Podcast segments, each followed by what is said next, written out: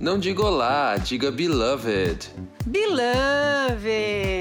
Eu sou a Ju de Oliveira, arroba Corra Jucorra nas redes sociais. E eu sou o Vitor Infante, arroba OF Oilfree nas redes sociais. E esse é o Beloved Podcast.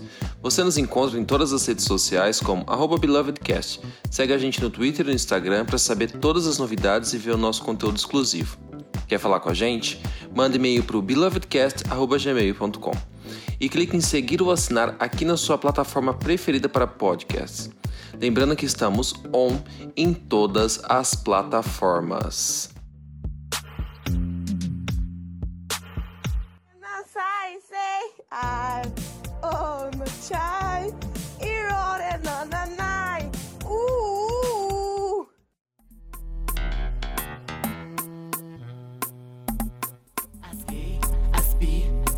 É sapatão. E os que pregam ódio por aqui não passarão. O clã tá formado pra fazer revolução. E raça a bunda no som. E vamos de julho de 2020, batendo na nossa porta, nós já estamos no mês de julho. Meio ano se passou de forma muito intensa e a gente nem acredita na quantidade de coisa que o brasileiro teve que superar. Mas, como o Beloved faz o dever de casa, a gente produziu um episódio para deixar seu coração quentinho.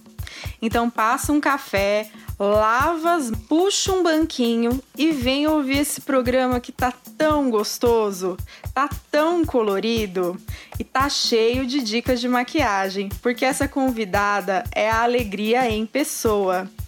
Ela é educadora de beleza, maquiadora, artista, apresentadora, ativista LGBTQI. É, de quebra, também mestra em filosofia. Ufa! Meu Deus, quanta coisa! Haja horas do dia para acompanhar o ritmo dessa mulher tão plural. Seja bem-vinda, Magô Tonhon. Bem-vinda, Magô. Ai, que tudo! Que apresentação maravilhosa, gente! Olha, eu fiquei sem fôlego para dizer tanta coisa que tu faz, eu mulher. Eu que fiquei sem fôlego, tu me deixou sem fôlego ao fazer essa, esse tipo de leitura tão generosa, tão maravilhosa, cheia de carinho. Mas, de fato, devo concordar que haja tempos. Tem uma coisa que ah, esse, esses tempos, no plural, que a gente tem vivido, me ensinou e eu tenho aprendido as duras penas é o quão a gente de fato pode trabalhar muito mais dentro de casa do que em qualquer outro lugar. então, assim, tem sido bastante denso tudo que tem aparecido, as demandas todas, porque me parece tem uma sensação também que é recorrente, que é a, aquela sensação de tanta coisa para ontem, sabe? Então essa sensação de tanta coisa para ontem parece ter se acentuado também por aqui. Parece que a gente sempre hum. tá fritando uns três pastéis, né? Três pastéis com cal... Três pastéis e ainda a pessoa leva o quarto de graça, né? Sim. Leva o que suco junto, né? Mas, Magô, vem aqui. É a primeira vez que você está aqui com a gente no podcast e a gente espera que seja a primeira de muitas, porque uh, eu acompanho seu trabalho já tem algum tempo pelo Oil Free, né? Você, como uma produtora de conteúdo de beleza, eu acho sensacional. As coisas que você fala, eu desconstruo e consigo aprender muita coisa com o que você acaba mandando pra gente, né? Não, quando eu falo pra gente, é pros seus seguidores, né? Mas eu queria que eh, que você contasse um pouco pra gente. Quem que é você na fila da boutique? Quem que é você na fila lá para comprar a maquiagem? Conta um pouquinho pra gente quem que é você. Pra gente não, porque, enfim, a gente já deu aqui uma bisbilhotada na sua vida para conseguir fazer o episódio também, mas conta para os nossos seguidores, para os nossos ouvintes queridos chega aquele, aquele momento, né, gente? Sempre muito complexo, né? Quando a gente vai dizer de si. Mas eu também tenho pensado na, nas movimentações que realizo junto da Rafa da Cruz, que é arroba oibobinha, a quem eu chamo, tenho o prazer de chamar de sócia e de parceira de vida e de várias outras batalhas e também de vários outros momentos incríveis. É, o, quão é import... o quão é relevante cada vez mais a gente praticar esse exercício, né? E que a gente não tem o, o privilégio, digamos assim, de dizer que a gente não sabe se vender, né? Eu tô... Por que, que eu tô falando isso já, já para falar de mim? Ah, é, uma vez estava conversando há pouco tempo atrás, poucos dias, com uma conhecida e aí ela falou: Ah, eu não sei me vender. E ela é uma pessoa super conhecida no ramo da, da beleza. E isso me, me, me, me despertou um, um, um, um, eco, um incômodo, me reverberou aqui dentro e eu fiquei refletindo sobre aquilo, né? Mas é, e, e, como a gente trabalha sempre com projeção, independente dos nossos desejos ou não, e levando em conta que tem gente sempre que vai trabalhar mais do que a gente, e às vezes de maneira até inconsciente. Mas as projeções que me cabem, fiquei, e eu? E eu, hein? Será que eu sei me vender? E aí trouxe esse babado para conversar com a Rafa. E a gente chegou nessa conclusão. Poxa, se tem gente que diz que nunca soube se vender e chegou, né, alcançou lugares que alcançou, isso só pode ter a ver com os acessos que, que essa pessoa teve, que mesmo sem precisar se vender, foi tão bem comprada. E isso sem entrar em, em, em, em mérito de relevância, né, e nem de, e nem de enfim, sem querer moralizar o, o babado. E aí, então, para falar de mim, eu fico pensando sempre que eu sou uma fazedora. Eu gosto dessa, desse termo, fazedora, uma fazedora trans. E faço questão de trazer a identidade que me colocaram e que eu acabei aceitando em alguma medida e tentando fazer dela a, o meu norte e a minha motivação, é, porque se trata também de um gesto político, né? É, preparar e fazer da gente, fazer da vida que a gente, que a gente às duras penas tentou segurar o, o, o, o chifre do touro, né? O touro pelo chifre. Aqui quem fala é uma taurina, então, né? A metáfora não é gratuita. É, e aí, a partir disso, na hora de domar o babado, de, de ter uma vida para chamar de sua, você olha para trás e fala: Nossa, eu já fiz tanta coisa. É, eu ouvi de um outro maquiador. É, assim, esses dias. Nossa, todas as vezes em que eu entro no seu perfil, você está fazendo uma coisa diferente, então eu nunca sei o que você faz. E aí eu pensei assim comigo: tenho sucesso. Se eu tô confundindo a cabeça das pessoas, é porque eu tô tendo sucesso no que eu tô fazendo. Mas é porque a, o, por que eu gosto do adjetivo de fazedora, né? É porque ele indica as urgências, né, que precisam ser feitas. Então, é, eu venho do interior de São Paulo, uma cidadezinha onde acabou que eu nasci uma cidadezinha é, de mais ou menos 200 mil habitantes, uma cidade média, que a gente facilmente poderia colocar o R e chamar de Mérdia no meio. Uh, não gosto da cidade onde eu nasci, acho uma cidade provinciana, acho uma cidade completamente. É, nonsense. Eu acho que em matéria urbana, aquela cidade é uma cidade nonsense. E também pelas próprias pessoas que de alguma forma constituíram até a trajetória da cidade. E me formei ali em arquitetura e urbanismo, então foi uma graduação bastante complexa, bastante difícil. Fui muito feliz também, porque as nossas trajetórias não podem ser resumidas apenas as cruzes que a gente carregou e as pedras que a gente tomou. Mas ah, também não esqueço delas, porque, como uma boa ascendente e lua em Câncer, eu guardo alguns ancores com muito carinho. É, e aí eu, eu gosto sempre de, de, de, pensar na trajetória da, da universidade, porque a universidade é, acabou por acabou por ser urgente para mim também. Eu não tinha condições financeiras de como as minhas amigas e amigos do, do terceirão, de fazer vestibular em outras cidades, de poder escolher, de poder passar em todas e dizer, ah, será que eu me mudo para Campinas ou para São Carlos? Ou será que eu vou para São Paulo? E aí, eh, para mim, não tinha essa, essa, essa opção, então acabei fazendo um único vestibular, uma única, uma única seleção e, enfim, acabei sendo admitida em 39 nunca esqueço desse número, gente. 39 de 40 vagas.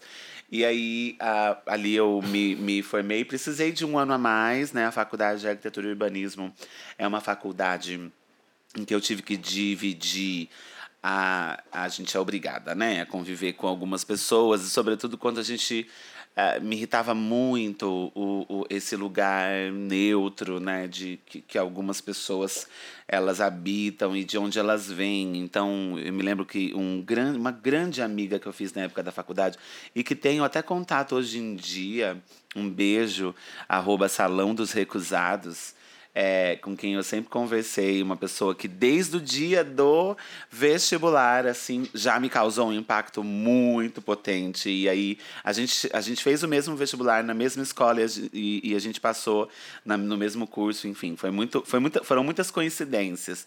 E a gente dividiu esse, esse, essa trajetória né, na universidade. Eu lembro que ela falava assim: ah, esse povo que não sabe que existe. Que, é, que, que desconhece que existe fome no Brasil e em África, e aquilo ficou na minha cabeça, e eu sempre, a partir daí, fui, fui, fui me guiando, assim, separando as pessoas entre, aquela, entre, as, entre aquelas que desconheciam que havia fome no mundo e aquelas que, como eu já sabia, já tinha essa informação e depois da universidade é, dentro do, da, do convívio familiar, né? Que são várias as instituições que a gente é atravessada, desde o hospital quando a gente nasce, até a gente sair de, né, sair de, de casa para ir para uma universidade, aquelas que têm acesso. É, foram várias as, as instituições que a gente atravessa. Depois da, da, da universidade, é, eu senti um desejo muito grande, né? E, e, e também rolava uma desidentificação muito forte com a minha família, de onde eu, de onde eu vim, com a, minha, com a cidade onde eu nasci, com as pessoas ali. Então, eu comecei a nutrir um desejo muito forte de sair dali e vir para São Paulo. Tentei várias vezes ficar aqui. Como eu não tinha ajuda financeira do, dos pais, que eu adoro essa história de ai, vou morar em São Paulo e aí os pais pagam tudo. Ai, que sonho! Mas comigo, ainda bem eu não preciso disso, mas porque sou uma fazedora e, é, e, e, e por isso que eu tô falando tudo que eu tô falando. E aí eu vim três vezes para cá e, e, e, não rolava, e aí eu tinha que sair daqui, até que finalmente, depois de, alguns, de algumas tentativas, eu voltei para cá.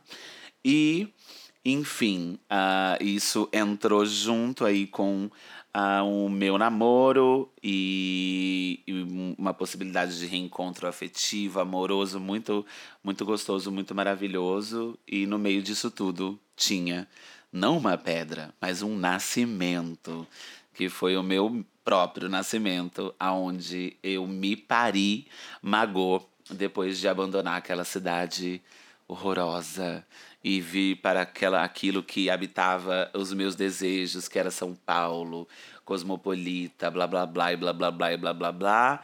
E aí cheguei aqui, meu amor. e fui assim, tive as minhas expectativas todas derrubadas, uma a uma, mas continuo amando essa cidade. É a vida, né? continuo amando Ela essa chega cidade. e fala, vai não, volta aqui. Mas a gente continua amando, né?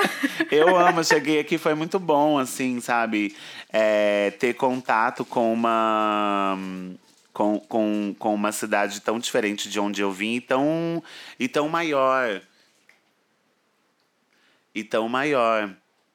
E aí, quando, assim que eu cheguei aqui, rolou também um babado que era, desde sempre, eu, eu sempre fui muito Caxias, né? Hoje, ainda bem, me livrei dessa. Me livrei desse babado, mas eu sempre fui muito CDF, enfim, criança gorda, né, gente? Criança gorda, vocês sabem que a gente precisa. A gente precisa se destacar. Bate aí. A gente precisa se destacar. E aí eu sempre fui muito estudiosa, muito. Então, é, é, né, enfim, a, a, a despeito de todas o rol de violências que a gente enfrenta na escola, sendo a escola essa instituição violenta que é é, eu trago muitas lembranças de, de, de, sempre me, me afiliar e desenvolver afeto e, e, e, parceria com algumas professoras, algumas funcionárias da escola, com quem a gente tinha uma camaradagem legal e tal, e que foram laços que permitiram com que eu atravessasse né, essas instituições. Na universidade foi a mesma coisa. E aí eu lembrei quando eu voltei para quando eu vim para São Paulo, da, sei lá, na quarta vez, eu falei, gente, Olha, é verdade, eu podia tentar, ainda com aquela minha amiga que eu contei para vocês, arroba Salão dos Recusados. eu tava refletindo, nossa, eu, eu queria tanto ter continuado assim na carreira acadêmica, né? Eu tenho tantas amigas e amigos que que tiveram né, essa entrada, fizeram iniciação científica na época da universidade é, e estão nesse caminho né, até agora. E ai, que vontade de ter uma bolsa de estudos. Ai, saudades, naquela época tinha. Ai, saudades! naquela época a PT gente. destruiu a nossa vida, né? PT destruiu a vida do brasileiro. Destruiu, Mona. Tudo. O PT destruiu tudo. E aí o que acontece foi que eu falei, vou, vou tentar retornar depois de cinco anos, né, da minha, do final da minha graduação. Falei, vou retornar, eu acho que eu quero isso. Muito tolinha. Margot Tonhon, como sempre, fazendo as piores decisões. em matéria de pior decisão, meu amor, eu sou PHD. E aí, e aí eu falei, olha, eu vou ver como que é esse processo seletivo aí. Deixa eu tentar. Aí tentei, e aí aconteceu a mesma coisa que aconteceu no vestibular.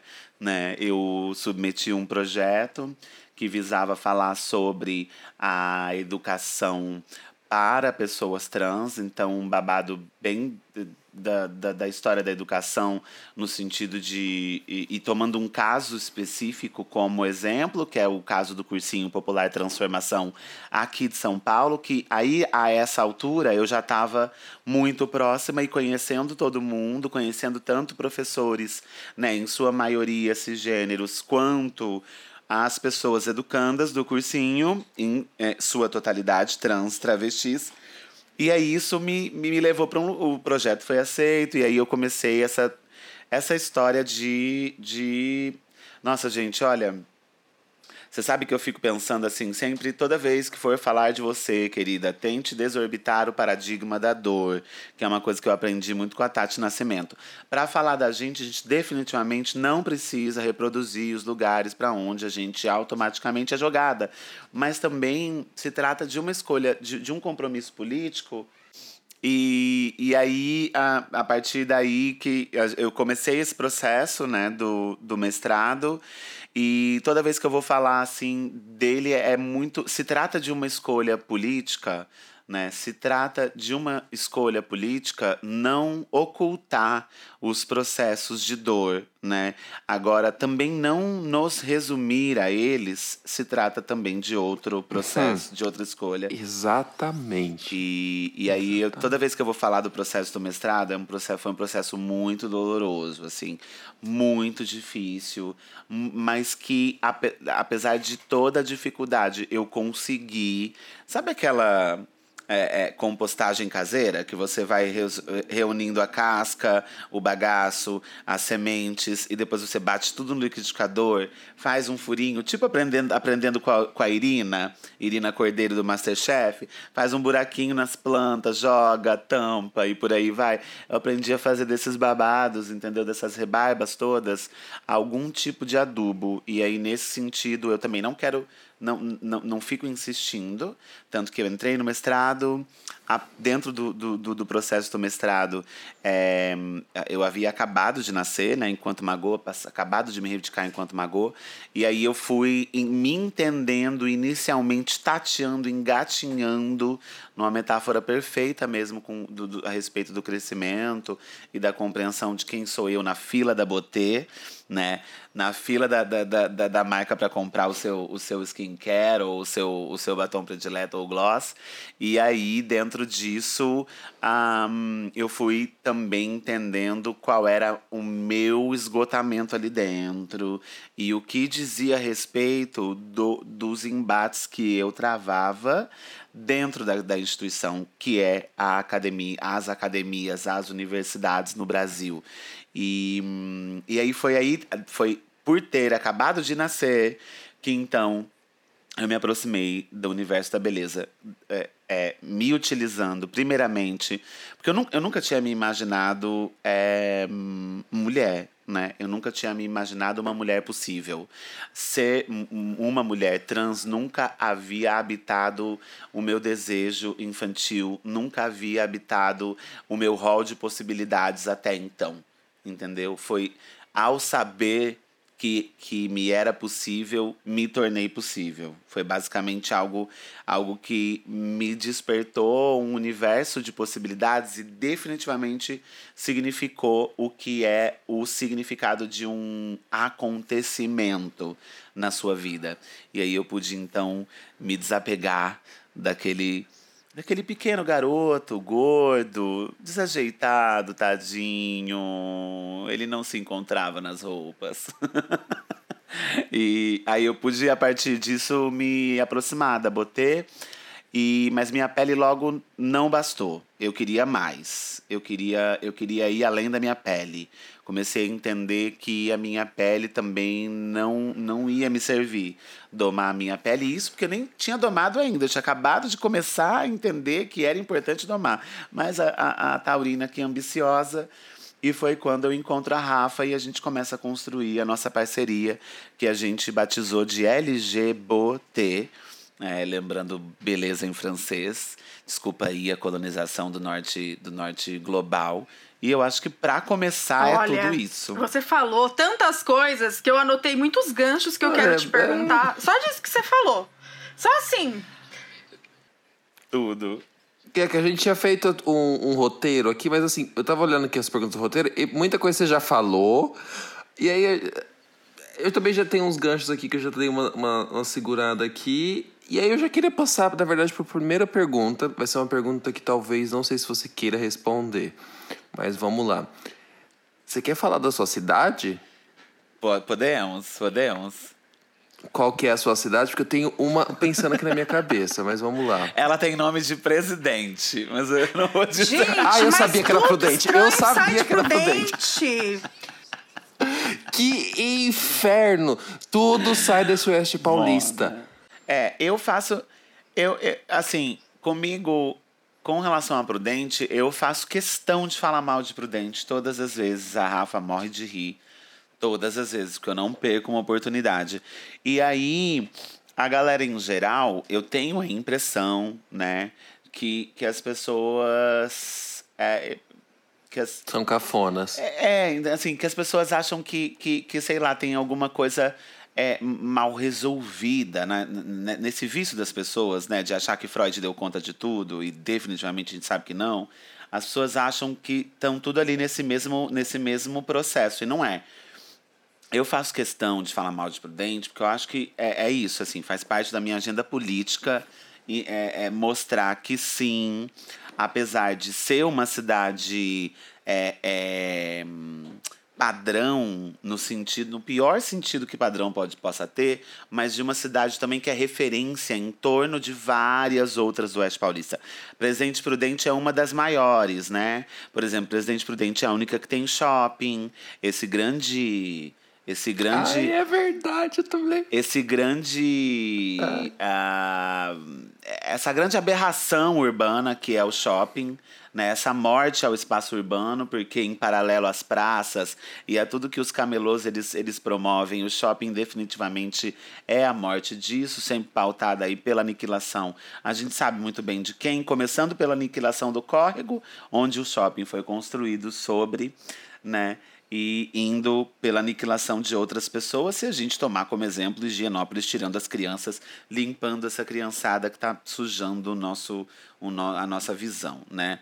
Então, e, mas também gosto de, de falar que foi lá que eu, que, eu, que eu me fiz possível dentro de poucas ferramentas que eu tinha, né? Então, a universidade, graças a mim, eu sou assim, né? A o meu TCC, a, a, o, o curso de arquitetura ele é muito difícil, né? É porque são muitos trabalhos, os materiais são muito caros, né? Tem muitas maquetes e tal. E o trabalho final de graduação, que é o TCC, ou TFG, chamado lá, é, era um trabalho. a- o curso ele era inaugural em Presidente Prudente. Eu fiz parte da segunda turma. Ele tinha acabado de entrar, de, de ser aberto há seis meses. Então a gente não tinha é, é, muita coisa, sabe? A gente não tinha é, é, laboratório de acústica, laboratório de, de, de termo e várias outras coisas, né? De, de hum, mecânica dos solos e, e etc. E na Unesp, em Bauru, já existia há muito tempo.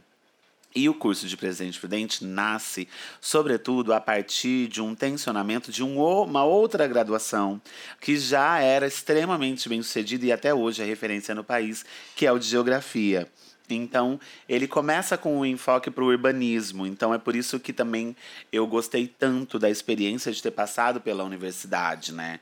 De ter entendido, por exemplo, nunca mais me perdi completamente numa cidade depois, depois de cursar arquitetura, de ter entendido várias coisas, ter aprendido a ler mapas e, e me localizar no espaço urbano, prestar atenção em muitas coisas que muita gente desavisada e das fronhas de seda não prestam, é, da, da, da conformação da cidade, das brigas políticas que existem até que um espaço urbano se forme. E aí, eu, na minha relação com o presidente Prudente, acho que tem, tem esse lastro. Tem o lastro também de eu ter entendido as minhas distinções com relação ao lugar de onde eu vinha, a, meu, a minha família nuclear de eu ter também podido estabelecer vínculos com outros amigos, né? Outras, outros, outras bichas amigas, outras pessoas amigas ali que a gente estabeleceu. E eu, a única coisa que eu tenho saudade é o, são as comidas, né? De rua. Os lanches com 15 mil molhos distintos. Ah, os lanches de molho. Nossa, é. muita salmonela, amo. E, amo. e o céu, né? E o céu, que é assim, realmente é, é, é um céu muito bonito, assim, muito, muito, muito mais. Muito, muito, muito distinto é, do que a gente encontra clean. por aqui em São Paulo.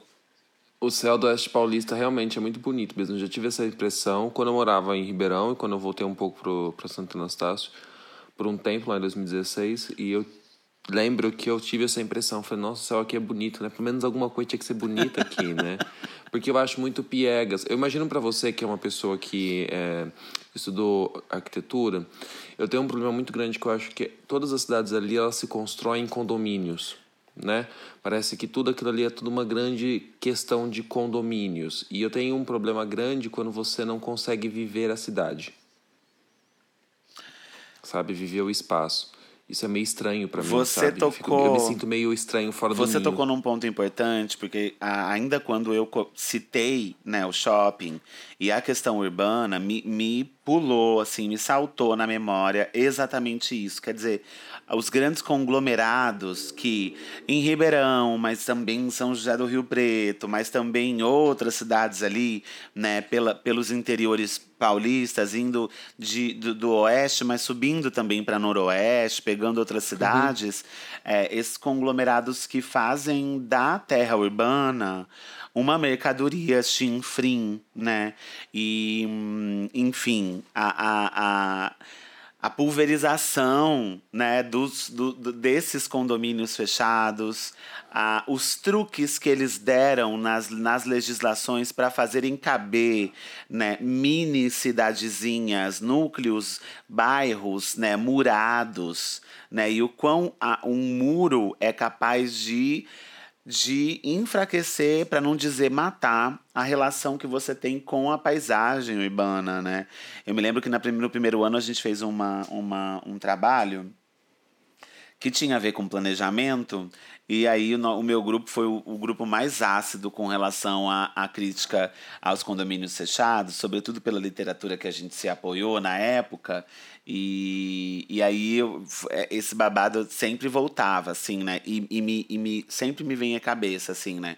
As saídas mercadológicas, as saídas individualistas, vendendo sempre um discurso que é para a sua segurança, como se muros por si só produzissem segurança, e a gente sabe muito bem que não. E também tem a ver com um outro processo, que é de migração das penitenciárias para aquela região, Porque as penitenciárias. Tem Exatamente. muita penitenciária ali. Né? Em presidente, acho, não lembro se é Epitácio ou Bernardes ou, ou Venceslau, que tem vários presidentes ali que se juntaram. Todos, todos os presidentes ali tem uma, uma penitenciária. Você pega ali a Raposo Tavares, sai de Prudente, vai até Epitácio, você vê pelo menos umas É. seis na, na, na É, e aí, isso, isso é uma coisa é, engraçada de se colocar, porque eu. hum, Voltando a falar do, do, do TFG, eu, né, gorda com pretensões de ser imensa, acabei pegando um trabalho muito maior do que eu podia dar conta. E, é, o, como como é, a, o próprio curso foi muito inspirado né, e motivado, assim, quem tomou as frentes para abrir o curso foi o pessoal da geografia, é, a gente tinha esse enfoque, né? Então o trabalho, pelo menos na minha época, porque depois eu soube que isso mudou, né? É, ele tinha que haver um projeto que era um projeto arquitetônico, então tinha que ter deta- detalhamento de edifício, detalhamento de esquadria, de, de disso, daquilo, e, e, e projeto isso, projeto aquilo, mas ele tinha que haver também um trabalho escrito, né? E aí foi o meu primeiro contato com, ah, tem que escrever um projeto, o projeto tem que ter começo, meio e fim. E aí, como se não bastasse isso, já não fosse o problema suficiente, a, a, a gordona aqui. A, a gordona aqui, ao invés de pegar uma coisinha pequenininha, como algumas amigas fizeram, um restaurante tailandês de 30 metros quadrados. Ah, essas sim são inteligentes. Não, peguei um, é, um complexo de, de, de edificações da época, da época do auge do café no interior, que só de área tinham três edifícios antigos e abandonados, que a prefeitura estava retomando a, a, a vida desses edifícios e garantindo com que as estruturas permanecessem. Eram estruturas treliçadas de, de 45 metros é, de distância, sem nenhum pilar no meio, e 125 metros de comprimento. Então era um, era um edifício muito grande, numa área de mais de 38 mil metros quadrados. E, eram, e tinham, tinham problemas graves de resolver ali, inclusive do ponto de vista da, da organização dos carros, enfim, do, do ponto de vista urbanístico mesmo, né? Tinha que se rever vias, como, como que ia ficar o fluxo de trânsito ali. Então, nossa, foi assim uma perdição. E aí eu e foi super difícil, assim. Mas eu me lembro desse projeto é, para falar justamente dessa desse olhar, que eu acho que é uma contribuição que realmente eu não me arrependo de ter cursado a, a arquitetura. E é por isso que eu digo que eu sou arquiteta de beleza, uma coisa que a Rafa e eu a gente criou e inventou mesmo, de mas que está longe de ser uma viagem, um sonho, uma ilusão. Está mais ligada à ideia de que, assim como todo partido, seja ele, assim como todo projeto, seja ele arquitetônico ou urbanístico, ele precisa partir com uma agenda de compromissos. E a gente acha que o trabalho em beleza também, deve, também é assim. Até aqueles que se julgam né, mais neutros e universais. Nossa, sim, com certeza. É, você falou uma coisa muito interessante quando você estava falando do seu mestrado, é, que chamou muito a minha atenção. Na hora que você estava falando lá da compostagem, até você citou a Irina, que ensinou né, a fazer a compostagem. Eu adoro a Irina. E você falou dessa parte muito complexa, que é quando a gente vai falar sobre as mulheres trans e quando, na verdade, vão se falar das mulheres trans nos meios, ou através de estudos, ou quando vão se falar delas no universo, quando vão se falar delas e não são elas que falam delas. Existe esse conceito muito complexo, que é quando é, existe a questão de essa história das mulheres trans estarem, está sendo contada há muito tempo e contada e contada e contada há muito tempo através de pessoas cis, né? Uhum. E, e a pessoa cis está contando essa história há muito tempo através de uma visão de que a mulher trans está na marginalidade. Uhum. E, e aí isso faz com que toda vez que uma mulher trans chega para contar a sua história, e aí ela chega na universidade, e aí ela tá em algum lugar. Eu lembro que quando eu entrevistei a Mara Moira, a- ela falou pra mim uma coisa muito interessante. Ela falou: eu tava na faculdade, lá na Unicamp, pá, com a minha calça jeans, meu All-Star rosa e a minha camiseta do Bob Esponja. aí a menina olhou pra mim e disse: agora você vai virar prostituta? Ela falou: nada em mim estava dizendo que eu ia virar prostituta. Mas ela olhou pra mim e ela automaticamente por eu estar na minha fase de transição, de transformação, de libertação, ela já julgou que o único caminho possível para mim naquele momento, mesmo que eu estivesse cursando o mesmo curso que ela, era a prostituição. Porque eu acho que esse é o perigo da história única, né? Aquela história que é contada sempre através do ponto de vista de quem está na posição de poder, que é o opressor daquela, né? E aí é sempre contada a mesma história, do mesmo ponto de vista. E é, é claro que é político as pessoas trans, as pessoas LGBTQI contarem suas histórias sem omitir a, a transfobia, a LGTB-fobia e tudo mais, porque é importante, a gente precisa. Mas eu acho tão lindo que nos últimos anos vocês têm feito uma, uma frente assim tão unida para mostrar a arte, a beleza, a música, é, o afeto, principalmente, e a diversão, né? Porque a gente gosta de se divertir, a gente gosta de rir, a Nossa, gente gosta de favor. moda, Por a gente gosta de cozinhar, né? A gente gosta de comer bem. Então, isso é muito importante. É, eu acho que as mulheres trans lutaram por muitos anos para terem esse espaço. Porque tem muita mulher trans que tá aí, ó, nas antigas, bonecas tão há muito tempo Muito, muito. Tá lutando por esse espaço. Esse mundo aí, ó, há muito tempo lutando por esse espaço. E tem uma coisa muito importante que eu e a Ju a gente conversou quando a gente queria fazer alguns episódios, mais voltado por conta do. que junho foi o mês né, que a gente celebra a, a comunidade LGBT e tudo mais. Mas a gente não queria fazer aqueles episódios assim, ai, vamos então chamar pessoas para falar só sobre as sofrências e os problemas e como a gente sofre. A gente quer que essas pessoas elas tenham voz para que essa voz ela construa alguma coisa, entende? Mais do que a gente a, a gente falar das nossas dores é muito importante. É muito importante. Sim. Né? Trouxessem o- As a- nossas que- narrativas. E nisso traz a dor junto, mas traz tudo, né, Ju? É. Traz tudo. Traz o fogão também pra Traz- cozinhar. É, não. Traz, Traz o uns fogão.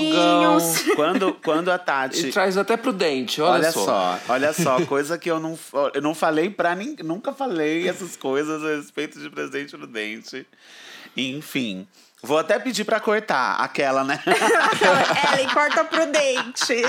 Aquela Coloca que liga amanhã. P. Aquela que liga amanhã arrependida, né? E fala: Gente, eu acho que eu me passei ao falar da minha cidade natal.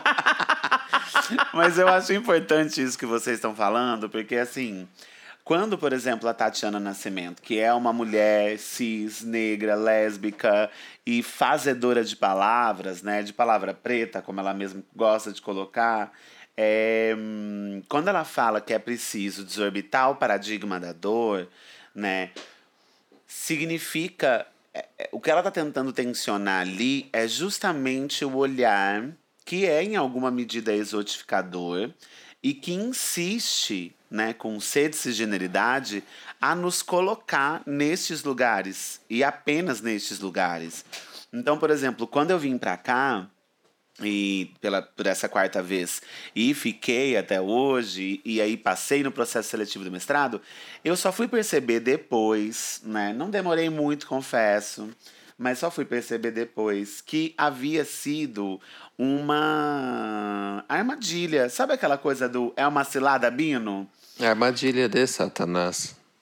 eu percebi que, que eu tinha criado a minha própria cilada no sentido de propor um projeto que falasse de pessoas trans sendo uma pessoa trans. Ainda que eu reconheça, e é preciso ser reconhecido, que sim, houve uma economia né, de credibilidade a respeito do sujeito que fala, né, da sujeita, do sujeito, da pessoa que fala né? É preciso reconhecer, dizer que há uma economia histórica do ponto de vista de quem tem a credibilidade, enquanto ciência, enquanto reconhecido aquilo que se produziu como ciência, entendido como ciência, trabalhado e sendo referenciado por anos como ciência, né, versus aquelas pessoas que não tinham acesso a esse tipo de elaboração, a esse tipo de pauta e para poder se, a esse tipo de credibilidade, na verdade, porque de pauta e de elaboração as pessoas sempre tiveram, né? Ah, e aí, dizer isso não é a mesma coisa né, que dizer que a gente só deva falar disso. E parece, e, e, a gente, eu logo senti que era de fato uma tendência nas coisas que eu tive que ouvir da minha desorientadora, né, da, da, da, é, as coisas que eu tive que enfrentar com os agentes e as agências que ali dentro da universidade operavam. Eu comecei a perceber que, que havia um interesse em me em me isolar desde o lugar de onde eu falava. E aí vem o questionamento: quem é o sujeito universal? Quem pode acessar a universalidade? Desde o ponto de vista da elaboração da, da ciência, disso que é entendido como ciência, né? E que é vendido como ciência do ponto de vista das humanidades. Então, porque foi em filosofia, né? É, dentro do, do departamento de estudos culturais. Então, ouvi coisas, por exemplo, que eu, como eu ouvi na minha banca de qualificação, né? É, ai, é, ai, os alunos aqui eles precisam entender que uma coisa é a produção científica e outra coisa o, o, a contribuição dos movimentos sociais, né? E aí outra diz: ai, é que aqui os alunos são muito engajados. Sabe? E aí, é, é uma, é, assim, esse sujeito universal, ele tem, uma, ele tem uma cor, ele tem um pertencimento racial. Branquitude também é raça. Né? Esse sujeito universal, ele tem uma identidade de gênero. É, geralmente é cis. Esse sujeito universal, ele também tem uma, uma orientação sexual frequentemente é hétero. Ele tem uma classe social, ele tem um contexto desde onde ele veio. Então, quer dizer, isso nunca é marcado, né? E aí, logo diante das, das mobilizações, a gente pelas redes sociais, que eu entendo também que a, a, a movimentação né, dos, dessas pessoas fazedoras, sejam elas das gordonas baleias até as grilinhas magricelas, trans e travestis, que vem produzindo muito conteúdo, eu logo aprendi com o J. Mombassa a necessidade de nomear a norma. E hum, quando, por exemplo, uma delas diz, né? Eu ouvi de canto de, de, de porta, tá, gente? Como, como quem, quem escuta, nada, assim, né? Como quem escuta por detrás da porta. Quando uma delas diz, ai, ah, os alunos aqui são muito engajados, convém perguntar, engajados com o quê? Porque é, a gente também percebe que há muito engajamento né, no, num Brasil de uma branquitude, branquitude essa que é do lugar desde onde eu me elaboro, como mulher trans e branca, mas uma branquitude que nega em dizer o seu nome. Então, há engajamento até mesmo no direito de obscuridade, no direito de ter as suas identidades jamais marcadas.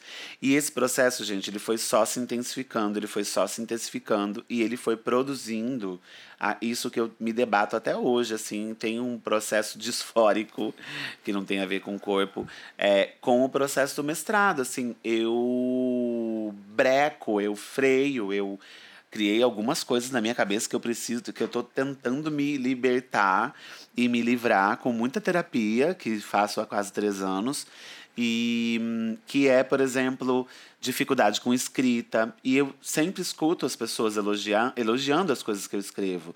Então, para mim, é um paradoxo muito difícil de abraçar, mas que eu entendo de onde vem, sabe? Você sabe que isso é uma coisa muito legal de você estar tá tocando. É, eu também estou na academia eu vejo que assim, eu estou numa outra posição né? É, mesmo com algumas situações que eu falo que são situações limitantes, eu também estou numa posição uh, muito mais privilegiada por ser homem, uh, por ser branco, uh, por estar dentro de uma norma. o que me separa um pouco é, é, ser gay. E isso eu percebo, isso, isso já é um, um, um chutinho, sabe? Já é um uhum. um, às vezes. Uhum. E essa questão da escrita é uma questão interessante que eu passei por umas situações muito chatas com relação à escrita no meu doutorado, né? Pessoas falando, criticando muito a escrita e falando algumas coisas e tal. E eu não sabia mais para onde ir, sabe? Quando você vê, a pessoa vem te critica de uma coisa, aí você fala, tá bom, mas para onde eu vou, né? Porque eu gosto de quando a pessoa faz uma crítica para mim, então ela fala assim: vamos por Vitor, isso aqui não tá legal. Você pode mudar isso aqui, isso aqui, isso aqui. Talvez você falar disso aqui.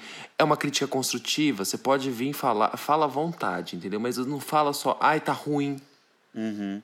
O que, uhum. que tá uhum. ruim? Me ajuda, né? Uhum. Já que você tá avaliando aqui. E aí aqui eu tô passando por um processo uh, onde as pessoas elas já não olham tanto para esse gay já deixa um pouquinho isso já um pouco mais, sabe? Já tá mais ali, ai, tá bom. É de pertinência, da, né? Ninguém quer saber da tua, da tua vida pessoal, sabe? Faz o teu trabalho. É... E a, a grande questão é que aí mandaram para mim um e-mail ontem, que até ontem eu até falei pra Ju, eu não tive tempo para conseguir pensar nisso, me falando, olha, você teve uma escrita boa, foi muito legal o que você escreveu aqui, tal, tal, tal. E aí eu peguei e falei, gente, mas tão me Sabe? Você fica em conflito, você fala, mas peraí, quem que tá certo nessa, nessa situação? Uhum. Isso é uma questão que passa muito dentro da academia brasileira. Isso Total. é uma questão importantíssima Me parece que há um apego à crítica e... e, e, e Vazia. E, e uma crítica que, que, que não mostra que veio.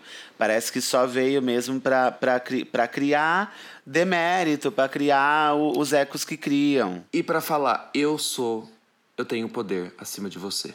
É muito poder mal elaborado. Uhum. Ju, Vitor, é agora. muito, muito poder mal elaborado dentro desses lugares. Quando na academia, né, eu, eu fiz é, quando eu também eu não terminei quando eu comecei e o mestrado não terminei e a academia ela tem essa questão que eu estava falando no, quando a gente começou a falar do poder de você contar uma história única, que é a academia, ela é composta, a academia brasileira, por pessoas brancas, geralmente é, composta por muitos homens, inclusive. Exatamente. Geralmente pessoas cis, brancas e Héteros. heteronormativas. Yeah.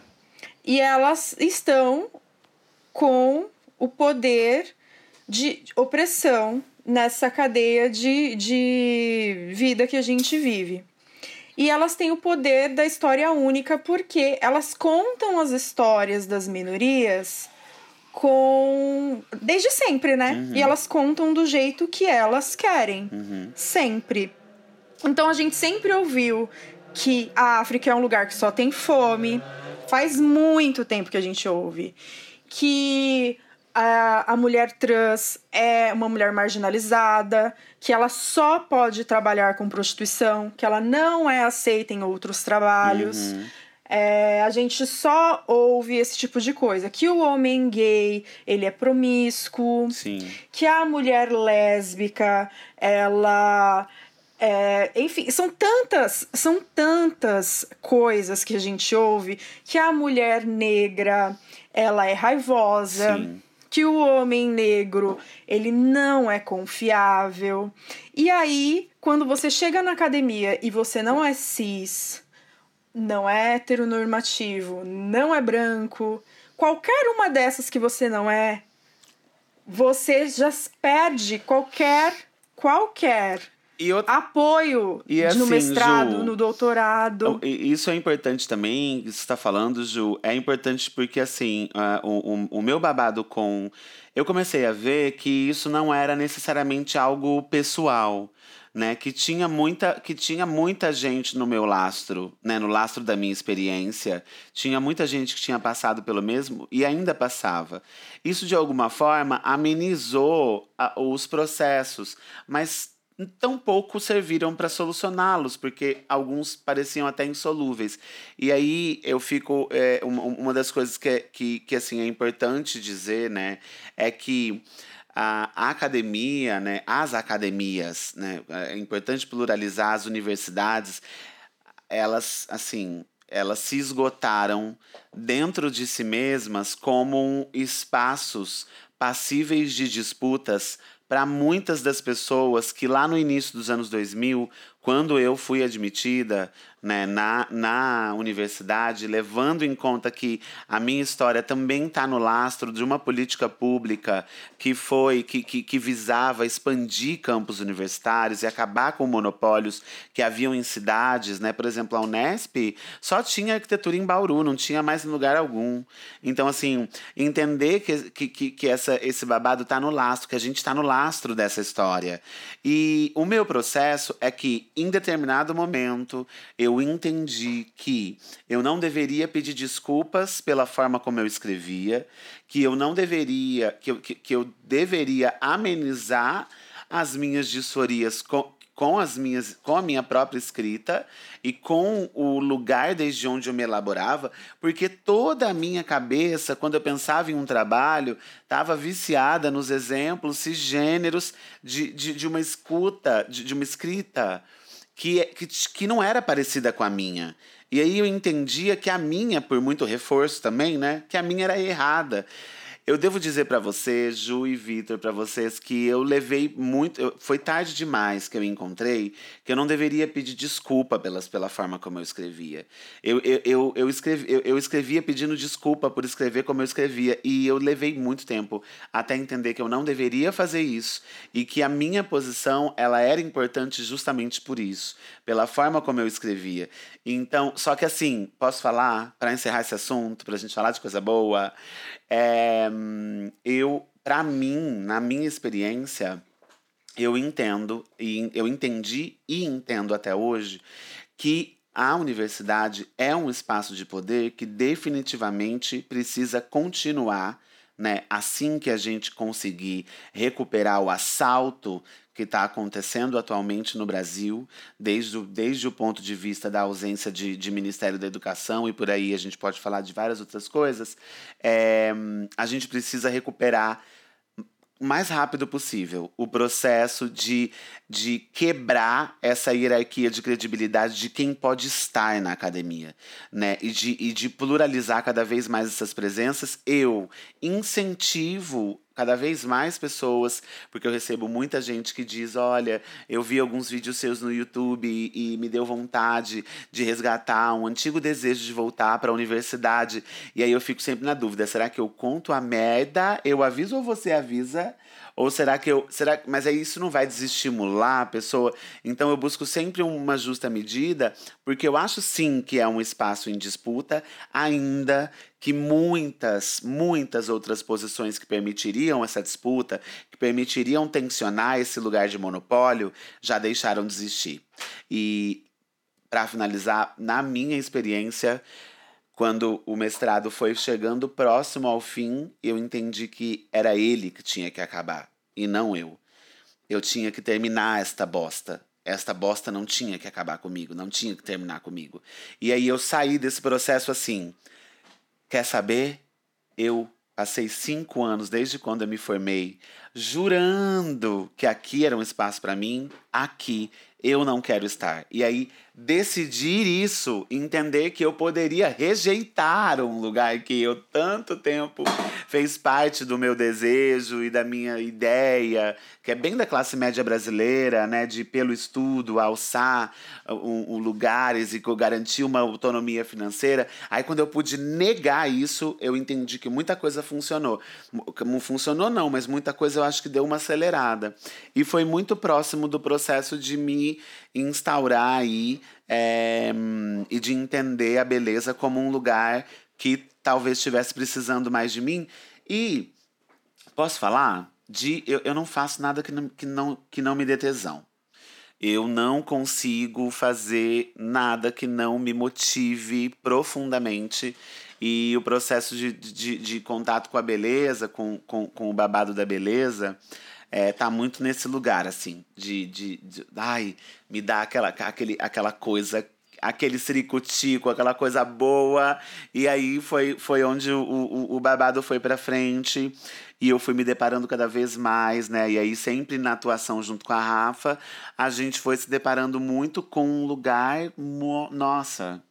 Que, olha, por exemplo, quando a gente oferece o curso Diversidade e Beleza na Escola Madre, a gente, bom, a Escola Madre existe há, é, eu acho que cerca de oito anos. Se você for pegar escolas de beleza em São Paulo, beleza profissionalizante, existem poucas, né? Mas algumas com muito mais tempo, né? De, de abertura, né? Nunca houve um curso oferecido que, que trouxesse isso para o mercado da beleza, porque a beleza ela sempre foi entendida como um processo metodológico e técnico. Então, como construir uma pele glow? Gente, adoro pele glow, faço pele glow todos os dias, mas assim, essa coisa de ir muito pro método acaba tornando a coisa mecânica e a gente esquece que muito do nosso método, muito do nosso passo a passo, muito dos produtos que a gente tem acesso, muito das coisas que a gente aprendeu a odiar, em matéria de beleza também, em matéria de cuidado com a pele também, Vitor, eu sei que já tá fazendo assim com a cabeça. É, Tô sofrendo são partes, aqui só de tem lastro, né? A beleza ela não surge do sabe? Ela não surge da, da ai, das bonitas, né? E, e aí eu tenho pensado muito desse lugar, assim, entender que o que a gente propõe como um curso. Eh, eu me lembro que a gente propôs, aí teve um amigo muito querido, que eu, que eu sou muito apaixonada, o Elder, que falou assim: Mas vai ter prática de beleza? Assim, vai ter prática? Daí e eu adorei, porque isso instituiu em mim uma, uma resposta para essa pergunta, que se ele teve, possivelmente muita gente teria. E aí foi onde a gente entendeu também e tentou trabalhar que assim, gente, a gente foi obrigada a parar nessa quarentena, bobinha, pegar a roupa da minha sócia pra já jogar esse shade. Oi, bobinha. E aí, gatinha? A gente foi obrigada a parar, a gente foi obrigada a puxar o freio, puxaram o freio de mão deste busão desgovernado, né? Na maior referência aí de quem nasceu na década de 80, vocês vão saber de que filme que eu tô falando puxaram o freio de mão desse, desse busão desgovernado, a gente foi obrigado a parar. Se a gente foi obrigado a parar, é porque a gente tem que pensar também nas velocidades dos processos, é porque a gente precisa pensar na origem das coisas. Então, vamos fundamentar e, e entender que as nossas práticas não são neutras nem no mercado da beleza. E aí, meu amor, isso a gente já estava gestando há muito tempo, a Rafa e eu né? E aí veio, vieram os casos mais explosivos ever, pegando, sei lá, entendeu? É, é, os episódios que a gente vem vivendo desde março, né?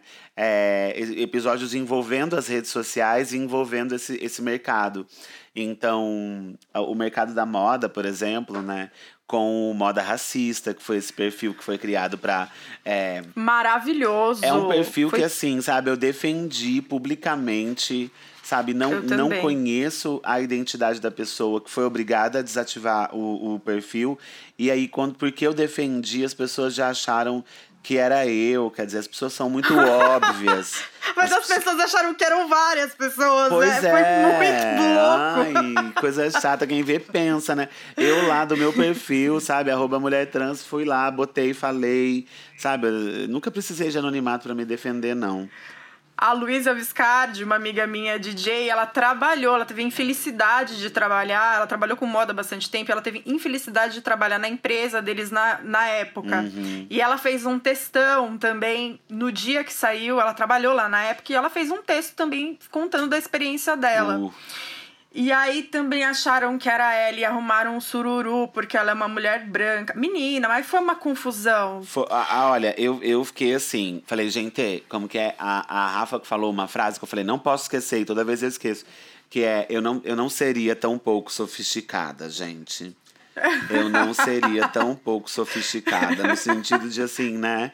Logo depois ainda surgiu a oportunidade de fazer uma live com o Paulo Borges, que é o criador e diretor, eu acho, da, do São Paulo Fashion Week, que foi onde aconteceu o episódio de eu ter sido impedida de utilizar o banheiro do São Paulo Fashion Week. Fui obrigada a usar o banheiro masculino do São Paulo Fashion Week, isso em outubro do ano passado. É, e aí eu falei, ai gente, eu não seria tão pouco sofisticada, né? E nunca precisei de anonimato. Mas eu acho que é esse o, assim, o, o- os bafos principais em torno desse curso que a gente deu semana passada, de segunda a sexta, foram 10 horas. A gente conseguiu em um tempo muito recorde, a gente estava com poucas pessoas inscritas e em pouco tempo a gente conseguiu assim dobrar não, a gente conseguiu, sei lá, é, 8, 12, quase quadriplicar o número de, de pessoas inscritas no, no curso. Foi um curso muito importante, né, pra gente também. A gente falou de muita coisa é, é, que é necessária ser dita, né? E, e isso faz todo sentido pra gente, né? Mas é, lembra daquele, daquele babado que, que a gente estava falando, que quando eu falei da universidade, de isolarem a gente nos assuntos? De, Sim, sim. É o, o mesmo processo a gente, a gente sente no mercado da beleza. É uma coisa que a gente tem falado muito, assim, a gente deu o curso Diversidade é Beleza, sim. A gente acha que não haveria outras pessoas mais indicadas do que nós, porque temos convicção das, do, do- desde o lugar de onde a gente se elabora até os métodos que a gente escolhe falar o que fala e defender o que defende, mas Mas, garota. Quero dizer pra vocês, né, que estamos super aptas a dar aula de pele glow, sim, e que é muito importante que hajam mais mulheres trans e travestis e outras transfeminilidades possíveis, né? De, e, e, e, e transmasculinidades também, tudo bom? Para ocupar esses lugares. Então, assim, é, é um lugar que. Você percebe como, como as ciladas elas vão se dando? Elas vão se. Elas vão. Né, sempre nos cercando, né? Elas estão lá quietinhas, né? Elas estão quietinhas. Quando você vê, elas vêm e te agarram, assim, né? É, porque assim, você fica pensando, ah, tá. E até a respeito do tema, né? A gente colocou esse título como de fato um. um, um, um- é, como que fala? Uma. ah, ah, Uma pescaria. É, que, que você joga isca. Era, era uma isca. É uma Era uma isca. pescaria. Beleza é diversidade. Tá, mas o que, que é esse? O que, que é esse curso? Tá, mas e, e, e, e as outras belezas não são diversas? E aí a gente gosta desse nó porque ele tem um caráter pedagógico e a gente desmotiva todo mundo que acha que a gente vai dar uma, uma to-do list entendeu? Do que ela deve fazer e o que ela não deve fazer. Não, meu amor, para falar o que você deve fazer ou não deve fazer, eu cobro muito mais caro. Entendeu? Sim, E deixou adorei. aqui. Eu gosto, eu gosto quando a gente tem essa ideia. Eu achei muito interessante as coisas que eu vi do curso, muito, muito. E eu gosto muito dessa ideia de que a beleza, ela é muito pensada e muito falar do lugar da beleza, ele já começa a ser muito pensado, muito antes da gente pensar em muito antes de nenhum produto, nenhum produto. Muito antes disso, a beleza é muito pensada.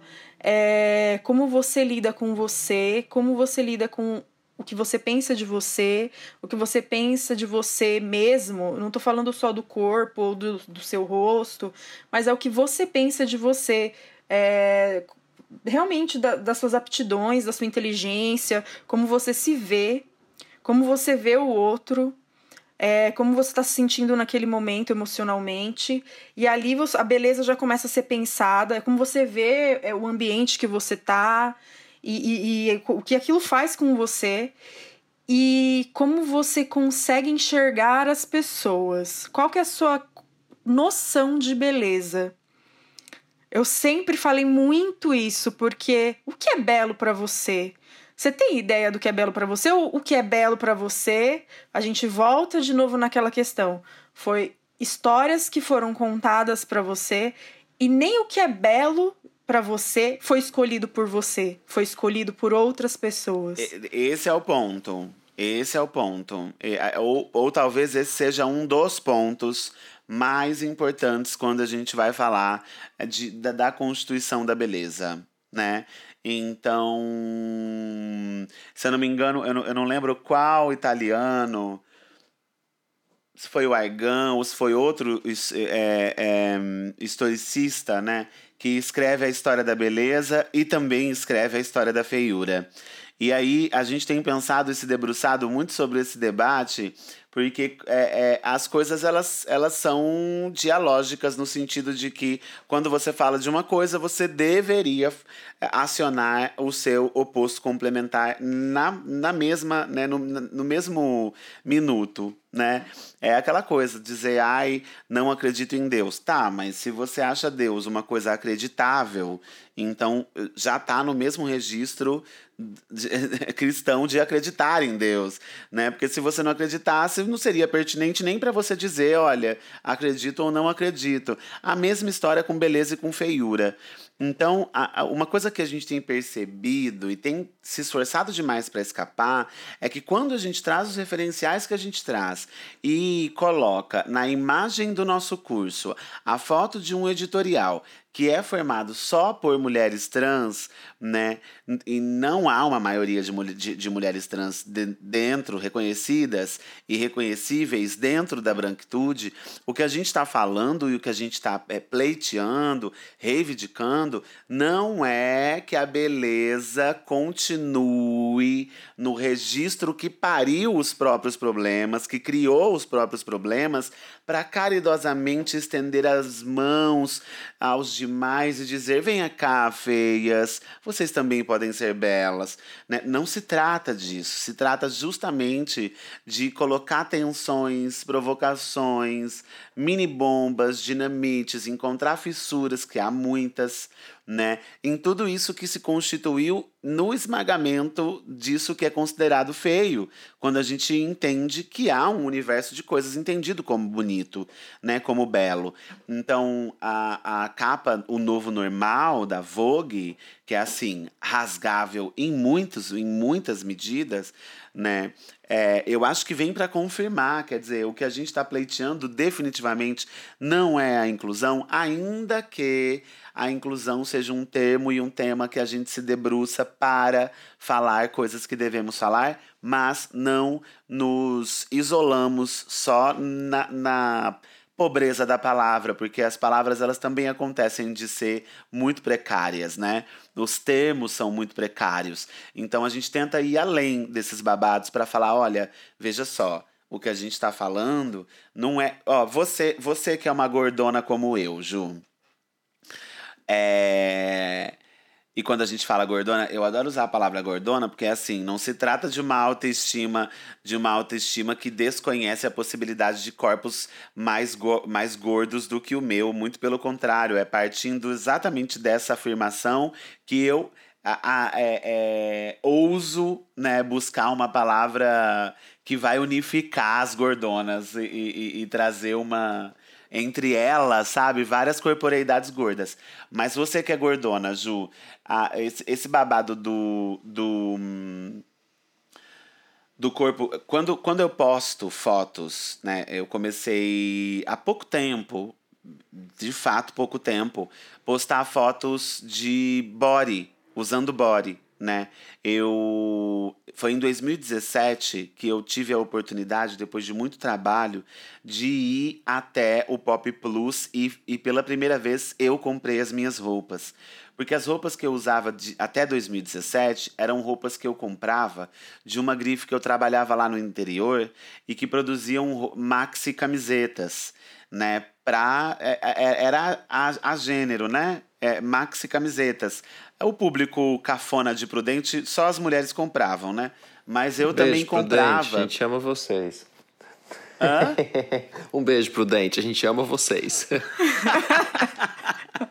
É, é, né? Porque eu tô falando tanto de, de, de ódio de Prudente que, que acaba sendo amor em alguma medida. É, e aí, eu, as minhas roupas eram todas dessa época, lá de 2012.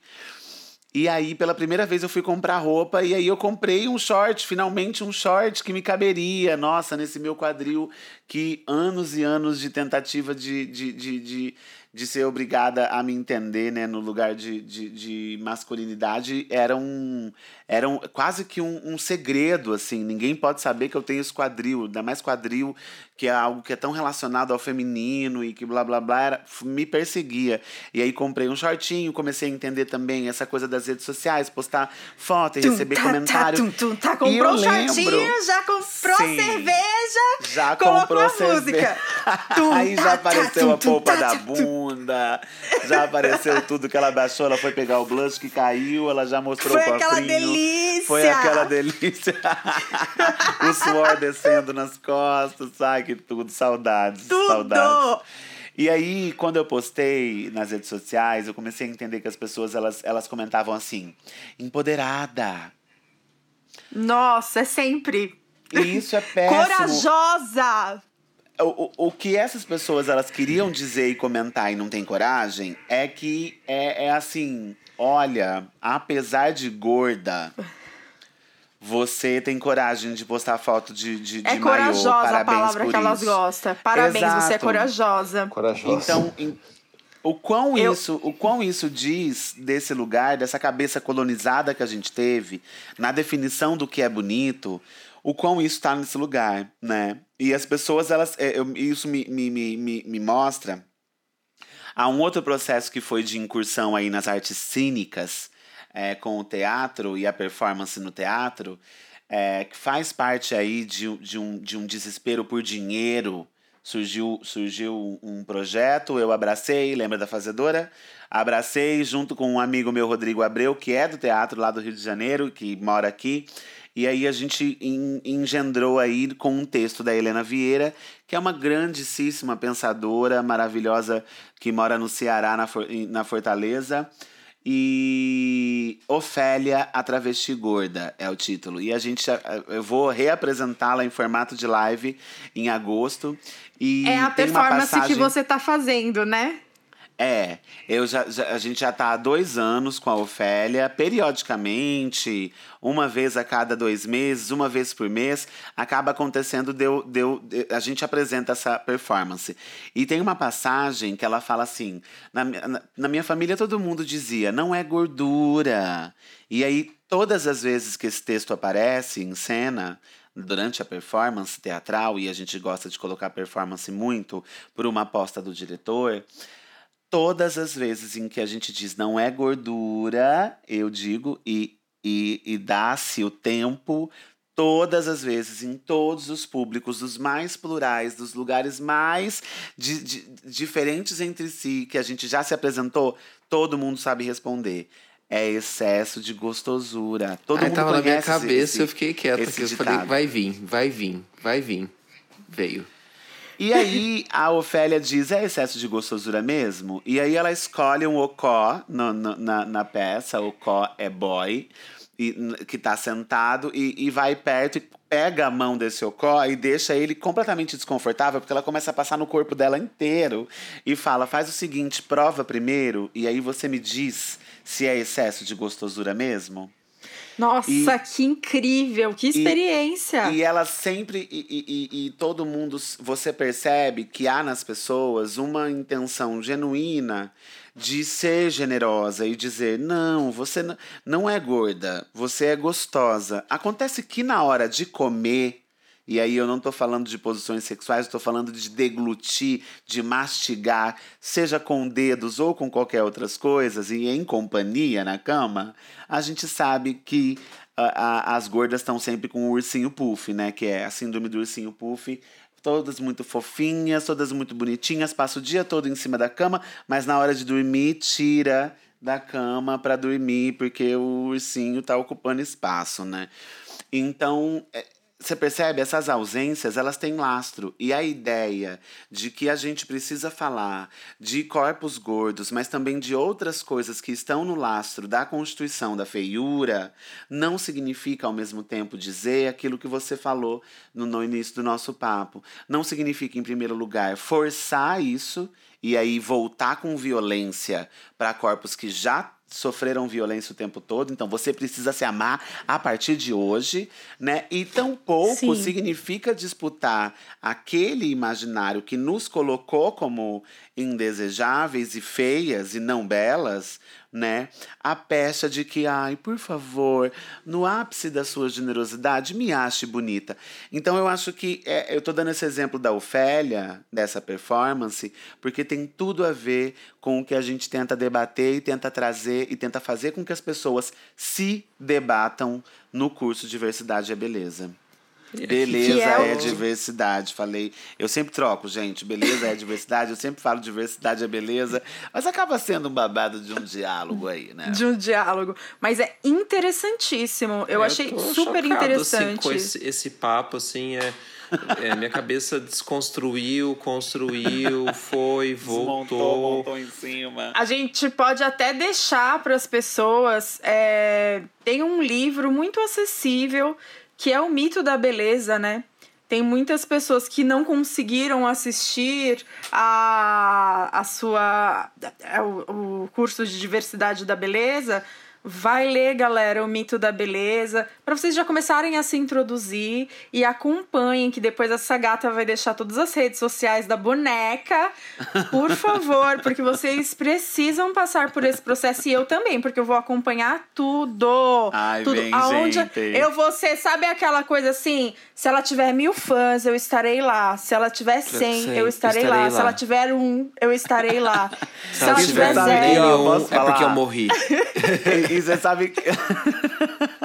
e você sabe que esse babado é um babado também que me pega muito num lugar, que é assim.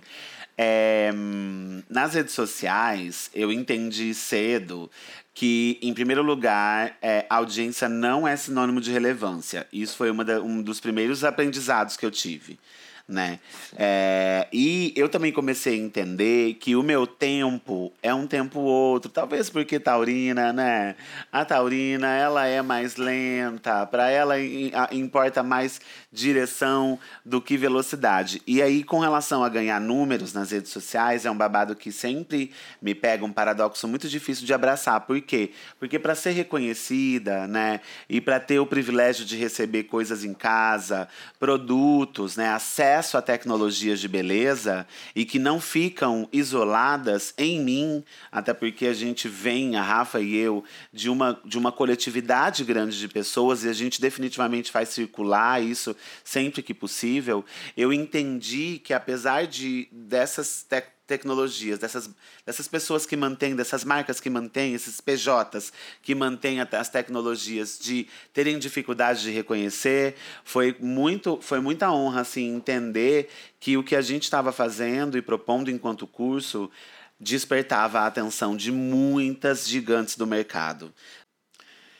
É, uma coisa, uma coisa importante que eu, que eu gosto assim de contar, né, que tem ultimamente mobilizado muito a nossa cabeça e a gente tem se debruçado muito a respeito, é, uh, bom, logo de início eu entendi, em primeiro lugar, que a audiência não era sinônimo de relevância e que o meu processo, por ser taurina, talvez, né, gostar mais de direção do que de velocidade é, e disso importar mais, eu logo entendi que o meu, a minha dinâmica nas redes ela se daria de maneira mais lenta, né?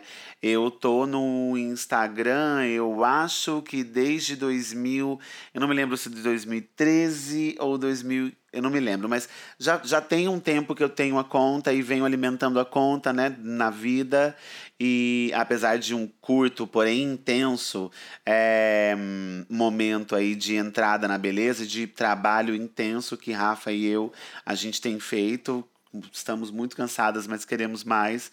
É, eu venho entendendo também isso, assim, a, o, a lentidão disso, a lentidão desses processos e o quão isso tem a ver com o lugar desde onde a gente fala. Por quê?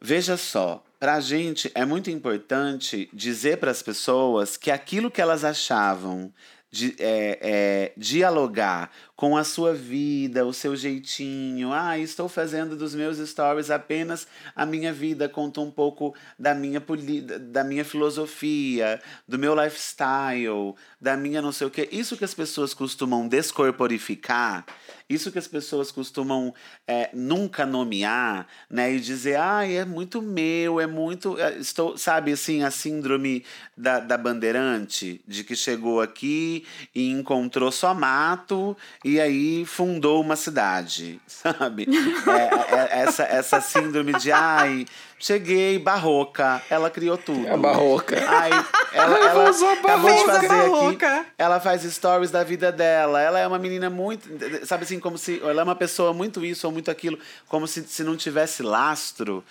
é, é uma farsa, né? O, o que a gente sim, vê sim. sendo produzido tem muita localização.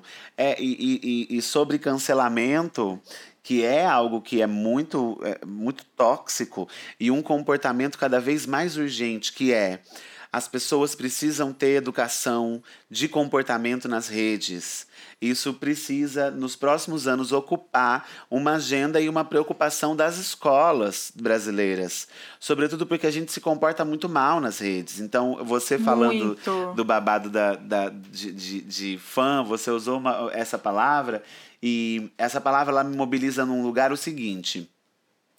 Na minha juventude, eu ficava assim, na minha juventude é ótimo, né, gente? Mas enfim, quando eu tinha, sei lá, uns 17, eu via que tinha ah, os meus amigos gays que eram muito fãs da, da Britney e a outra metade era, era muito fã de, sei lá, a, a, da, da Aguilera.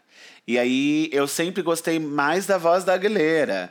E aí eu, mas eu, mas eu, e eu amava a Aguilera e, e gosto muito até hoje. Só que eu não entendia a paixão que eles tinham. Eu nunca entendia a coisa da paixão, do, da, da coisa de levar Doentia. isso até as últimas consequências. E eu nunca entendi isso, porque eu nunca tive uma idolatria por ninguém. A única Alguém que que defende minha a diva vida. pop, ela tira esse leite da língua pra falar da, da diva. Tira. É Causa uma coisa horrorosa. Só não é pior do que a gay do, do fã-clube da RuPaul. Porque daí Nossa, sim. a fanbase Ai, de, de bons RuPaul... tempos aqueles, né? Agora tem é RuPaul, péssimo. verdade. Nossa, bons Enfim. tempos aquele. E aí eu fico pensando, a única, os únicos artistas que me fizeram cometer loucuras, entre aspas, foram Enony e Bjork, que me fizeram estar dentro de um busão por 17 horas e ir de Prudente até o Rio de Janeiro para assistir aos dois, às duas no, no, no Team Festival. Em 2007. Então, assim, foi a única, as únicas pessoas que me fizeram ter algum tipo de, de, de loucura, quase idolatria. E mesmo ainda assim, me colocou num lugar de profundo arrependimento, dados os problemas que teve toda a viagem. Então eu fico pensando, que paixão é essa que as pessoas têm? Em geral, essa paixão, ela frequentemente é utilizada para se desresponsabilizar do processo. Isso acontece muito nas redes sociais. Eu canso de falar, não quero que gente passiva me siga nas redes sociais. Eu Ai, Nossa, é um amor louco. Eu Não é detesto amor, essa gente. história de ficar só assistindo na espreita, assistindo todos os stories e assim, não, te- não engaja, Não interage. não interage, não se coloca, não diz ao que veio. E quando você faz alguma coisa que, sei lá, sai da caixinha, você dá uma desubicada ali, erra, caga fora do pinico, é, é, é, erra o, o, o blush, caga no maiô. É a primeira pessoa a aparecer dentro de um lugar de intimidade que só existe Do além. na posição. Porque esse lugar de intimidade só existe na posição que ela ocupa, que ela ocupa aqui enquanto ela tá Na ca- assistindo. Na cabeça Você não pessoa. sabe. É na cabeça Você dela. não Mas, sabe. sabe, mas você sabe o que é isso? É a nova vizinha fofoqueira. Sabe Aham. aquela que ficava na sua janela olhando tudo que você fazia? Ela não interagia com você, ela não te dava um bom dia. Se você tava doente, ela não ia na porta da sua casa levar uma canja. Não, não ia. Ela não ajudava, ela não fazia nada pelo bairro. Pois é. Mas ela sabia da vida de todo mundo. todo Quando você mundo. passava com seu carrinho de feira, ela sabia todas as frutas que você comprou. E Mas eu- acontece e eu, alguma ultimamente, coisa? meu amor, eu tenho assim rejeitado esse tipo de esse tipo de perseguidor. É, Sim. porque pra mim é perseguidor. É E aí- perseguidor. E aí eu, eu, eu frequentemente eu falo, gente, olha, vocês precisam se engajar e tomar pra vocês os babados de vocês. E ai, muita gente elogia, né, as coisas que a gente fala, as coisas que a gente mobiliza. E eu sempre digo, gente, muito obrigada, mas assim, toma que, que, que, que o babado é teu também, entendeu? Então toma, multiplica, se, se localiza nos babados, entenda que você é parte de- de- da- do problema. Você, Você não, não, era é parte... só um voyeur, né? Você não tá ali só, só olhando e espreitando e cons... É uma coisa muito de consumo apenas, né? É só Horrores. o consumo daquela pessoa, do que ela faz. E, e, e eu tava até vendo, acho que era um psicólogo falando isso hoje, ele falou assim. É, que aí também tem a parte do, das pessoas que criam conteúdo que você colocou ali no começo. É, que essas pessoas elas acham que elas têm muito conteúdo. E às vezes você vai passar nas redes sociais, gente, são 48 stories de, de 20 pessoas, todos os stories são iguais, são as mesmas coisas, sabe? E assim, gente, coloca personalidade, sabe? Chora um pouco mais, coloca um pouco mais de víscera nisso, sabe? Eu sinto falta de um pouco de víscera na internet, sabe? Quando eu falo de víscera, não é pra gente sair com as facas se matando e tirando as vísceras das pessoas esfregando na internet. Por favor, não. Porque se- porque você sabe que se deixar, faz, né? É, é uma coisa visceral mesmo, é você entregar o amor mesmo, entregar a coisa que você faz. Enfim, e, né? E isso é um vício. Quem é a gente pra isso é julgar? um vício.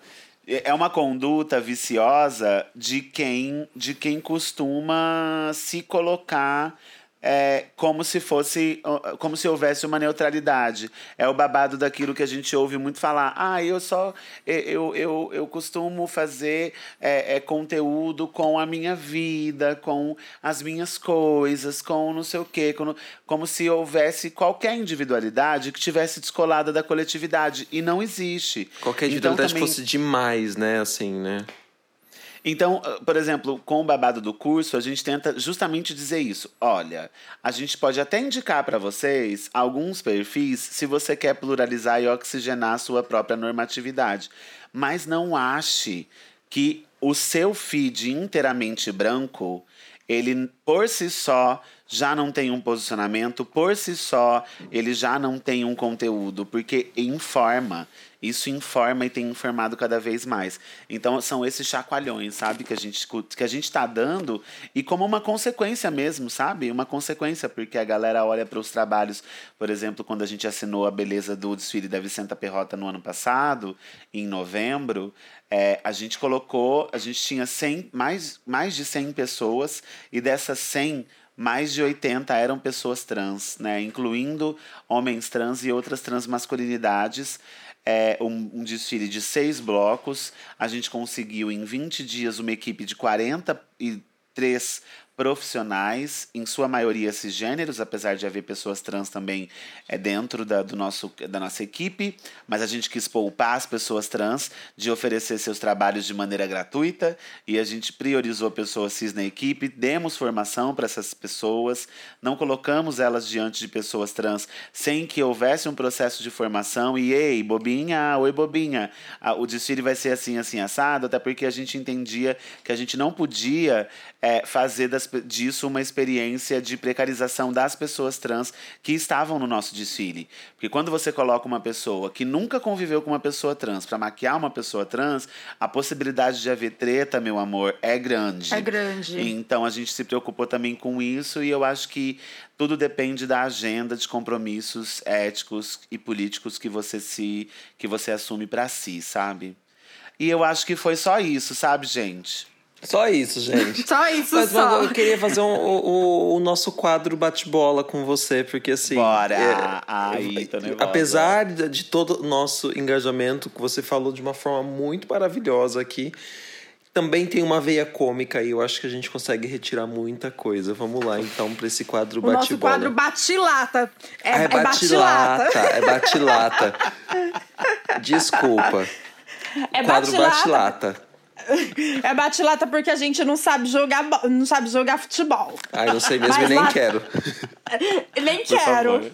Nem, nem quero. quero. Eu vou jogar vôlei. Mas lata a gente bate, a gente sabe bater. Quer aprender? Pega uma, Pega uma latinha e latinha, bate, bate lá na outra. outra. Tra, tra, tra, tra. Saudades E carnaval. vamos pra esse quadro que mal chegou e a gente já adora aqui no Beloved Cast. O quadro Bate Lata. E hoje a gente tá com ela, com a Margot Tonhon, e a gente quer saber o que a boneca vai responder para essas Ai, particularidades. gente. um filme. Olha, tem. é, é, assim, tiveram alguns que me marcaram muito profundamente, mas eu, eu, assim. Eu, é, hoje, hoje eu até tenho pensado em substituir esse que eu diria. Que é As Horas, né? As Horas foi um filme que me marcou, assim, lá no interior, entendeu? É, eu perdi as contas de quantas vezes eu assisti esse filme, eu comprei esse filme, eu revi várias vezes. É um filme que me atravessa demais, demais, demais, demais, demais. E, e eu assisti tanto, tanto, tanto. Eu sou capaz de assistir hoje e, e, e, e, sei lá, como se eu estivesse assistindo pela primeira vez, eu adorar do mesmo jeito. Profundamente triste, né, gente? Assim, eu sempre fui uma gordona tristonha mesmo. Isso me, me leva, me remonta a outros períodos. E, mas eu gosto muito, acho que eu diria esse, apesar de querer mudar. Vou pensar em um próximo, tá? Para numa próxima oportunidade eu dizer outro. Mas quero recomendar para todo mundo que está ouvindo a gente, a nossa caríssima interlocução aí, a nossa audiência, que vá atrás de assistir Revelação, da, que tem Laverne, Laverne Cox e, todo, e várias outras, que acabou de ser lançado no Netflix. Essencial esse doc. Essencial. Deixou uma dica, mais uma dica, hein? Anota aí. Por essa dica não vou cobrar. Um reality show. Ai, nossa, gente. Olha, Guilty Pleasure, Big Brother. Eu sou apaixonada por Big Brother. Todo ano tamo aí, né? Você viu que hoje o Boninho anunciou que o Big Brother 2021 vai ser do babado. Então, assim, work, work, work.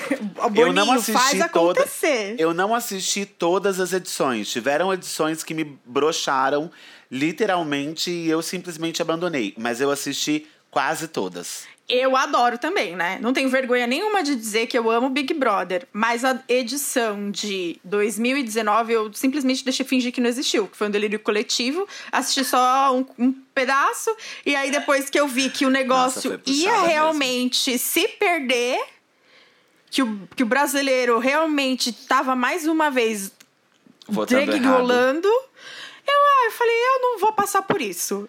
E eu sumi dali, fingi que não tava Foi acontecendo. horrível, foi horrível. Foi esse também que você desistiu? Não, essa, é- esse infelizmente eu me, me- eu, eu foi um me alto flagelo. sujeitei. Foi um alto flagelo. Uma banda. Uma banda. Ai, gente, é isso. A, a- atualmente, a Enony, mas que desde lá do, do- dos resquícios do interior, Anthony and the Johnsons, com certeza. My Lady Story e outras músicas maravilhosas que aquela ban- banda Aí épica. você já respondeu produziu. da música. A música. A música, não, eu não diria My Lady, My Lady Story, apesar de gostar muito. Como é que chama aquela que eu amo? É, hum, é, tem Lake no nome. É, não. É, tem duas que eu amo, que é uma parte, um, um feat com a Bjork, que chama Fleta, com dois T's.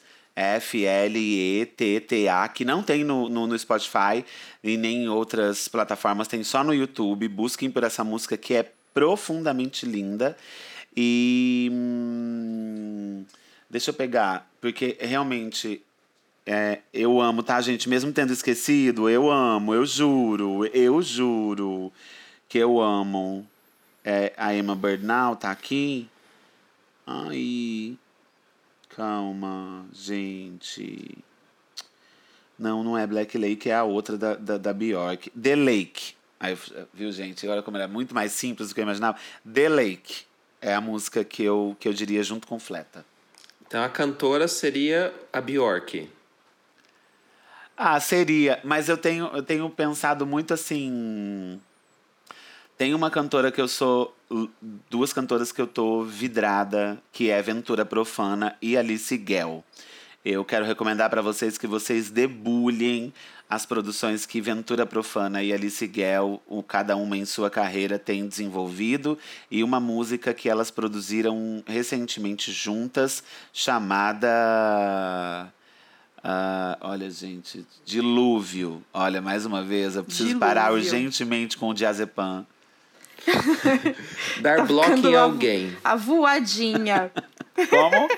Dar bloco em alguém. Em quem você daria bloco? Em quem eu daria bloco? Uh...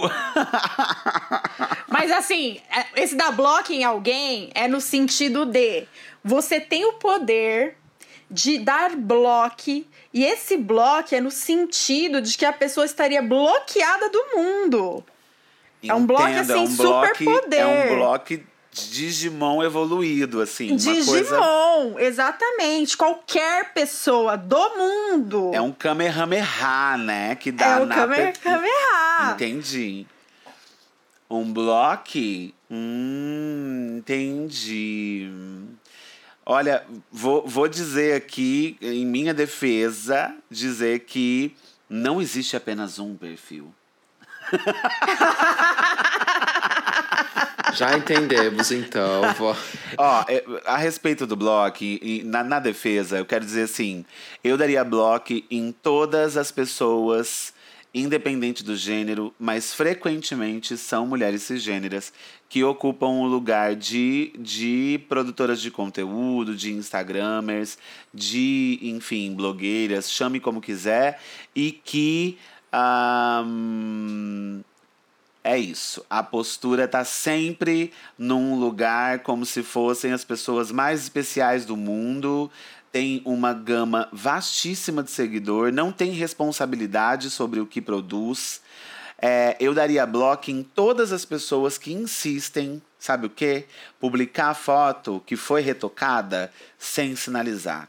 Eu acho que eu daria bloco em todas elas. E ó, são muitas. Uma são comida. Muitas uma comida, uma comida, uma comida. Crepe Suzette, que o Lúcio faz aqui em casa e que eu Ai, sempre que amo. Que é, assim, uma coisa deliciosa. Afinal, tem o quê? Tem açúcar, tem vitamina C e tem álcool. Exato. É a comida é perfeita. a combinação perfeita. Mas eu amo também farofa de soja. Eu faço uma farofa de soja que é, tem um monte de coisa que vai, que eu aprendi aí com um dos meus relacionamentos passados, que a única coisa que me deixou de bom foi a, receita de farofa de soja. eu, aí eu, eu faço até hoje, assim, eu amo, eu como, às vezes eu tô de tarde, assim, eu falo, ai, que fome, eu pego uma xícara com algumas colheres de, de farofa e como farofa. Trocaria de lugar com alguém por um dia. Qualquer pessoa do mundo. Trocaria de lugar com alguém por um dia, qualquer Teria pessoa. todos os privilégios dessa pessoa. Qualquer Ter todos os pessoa. privilégios dessa pessoa? É. Gente. Com essas mesmas que eu cancelei por publicarem fotos sem sinalização. Você sabe por quê? Porque Por eu quê? pegaria todos os recebidos de maquiagem delas e traria pra minha casa. E aí depois, e depois o feitiço se, reali- se voltaria ao normal, eu voltaria com a minha vida, elas estariam canceladas e sem nenhum produto. Sem os publi. Revenge. Isso dá um filme, Netflix. Netflix. Gente, eu amei. A gente pode fazer um filme. Gente, ia ser tudo. O roteiro tá completo. O roteiro tem começo, meio e fim. Tem plot twist. Tem plot twist, tem tudo. Um ótimo roteiro, tudo. real. E pra gente fechar, Margot por Magô por Magô. Gosto de fazedora. Eu acho que é isso. Vou fazer, Fazedora. vou continuar fazendo. Eu acho que não tem outra opção a não ser fazer. E aí, quando a gente diz fazer, é justamente aproveitando o quão aberto o termo é. É fazer. Apareceu, meu amor. Tá feita.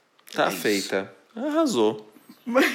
Margot, agora é a última pergunta e é com certeza o momento de ansiedade dos beloveds, que é isso que eles vieram saber aqui. Amo todos. Que eles piram real oficial neste momento. Vamos falar de maquiagem. Ai, bora. Afinal, é o que as bonecas estão aqui querendo saber. Quero. Se você tivesse que dar assim uma diquinha para quem tá começando a investir agora em maquiagem e não tem técnica, né? Não tem tanta técnica. Que produtos básicos, produtos básicos você indicaria? Também para quem também não quer pegar o aqué todo, gastar todo, que, produ que produtinhos básicos você indicaria? Você pode falar os tipos de produtos, se você quiser falar marcas, enfim, também a gente não, não tem problema não. Tá. Fala Tá? Fica- três pra fica- gente saber, assim, é, mais fica ou à vontade. Ai, eu vou. Eu acho que eu vou falar cinco. Porque eu Tá já bom. pensei, eu já pensei. eu- recentemente eu me fiz essa pergunta. E aí foi super difícil chegar em cinco, mas eu acho que. Não sei. Eu acho que eu devo. eu- se eu não esqueci de nenhum, eu devo ter chegado em cinco. É, bom, em primeiro lugar, tenha um sabonete para o rosto e um sabonete que seja gentil, mais gentil que muita gente.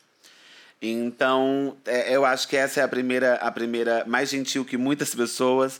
Tenha um sabonete para o seu rosto, para limpar o seu rosto de maneira gentil, independente da pele que você tenha. Então, mesmo as peles oleosas, ai, ai, ai, oleosas, ai, ai, ai.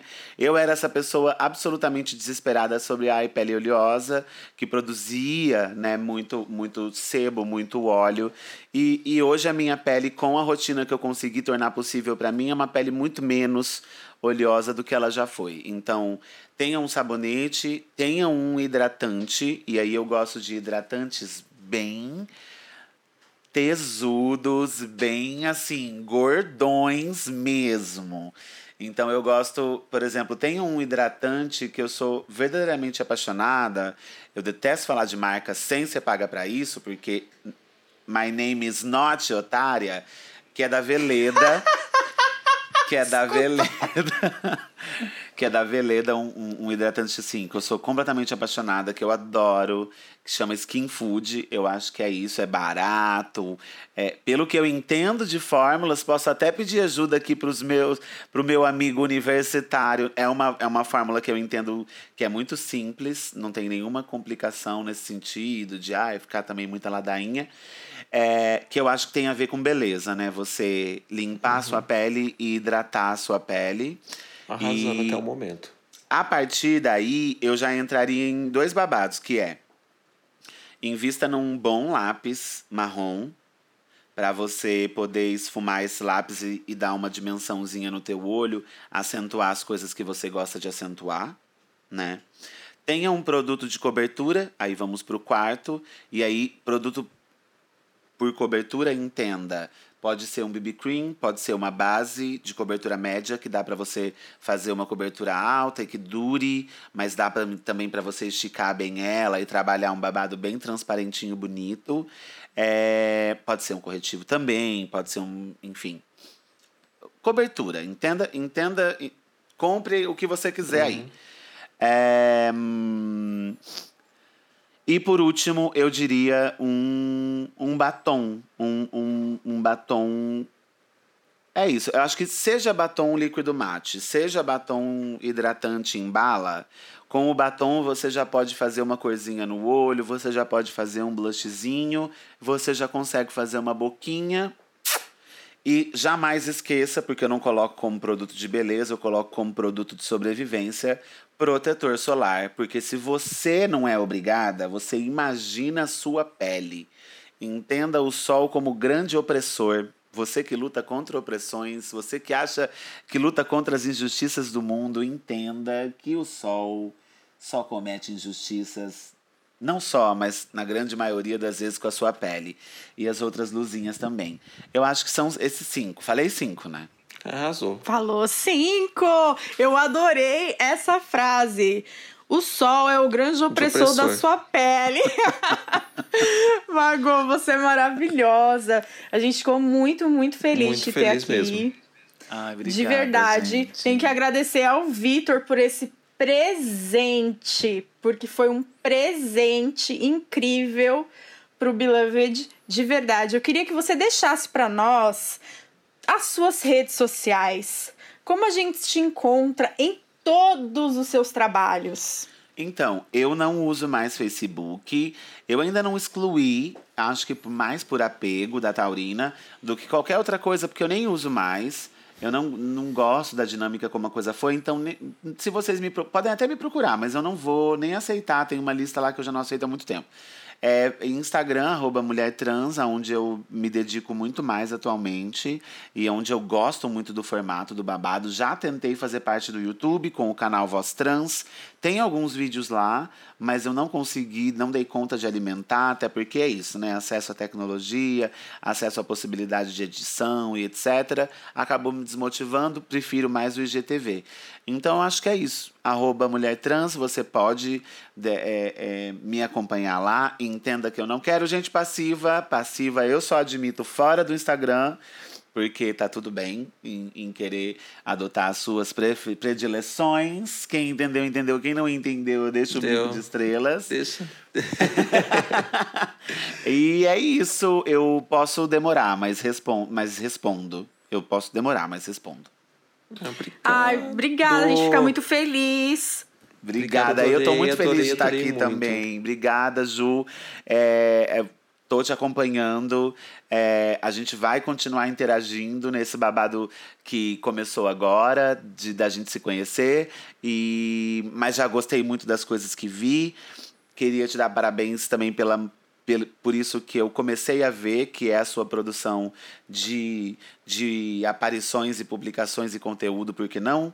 E ao Vitor também dizer que eu adoro assistir a- os vídeos, que eu não perco os vídeos do YouTube. Tomara que você continue Obrigado. postando.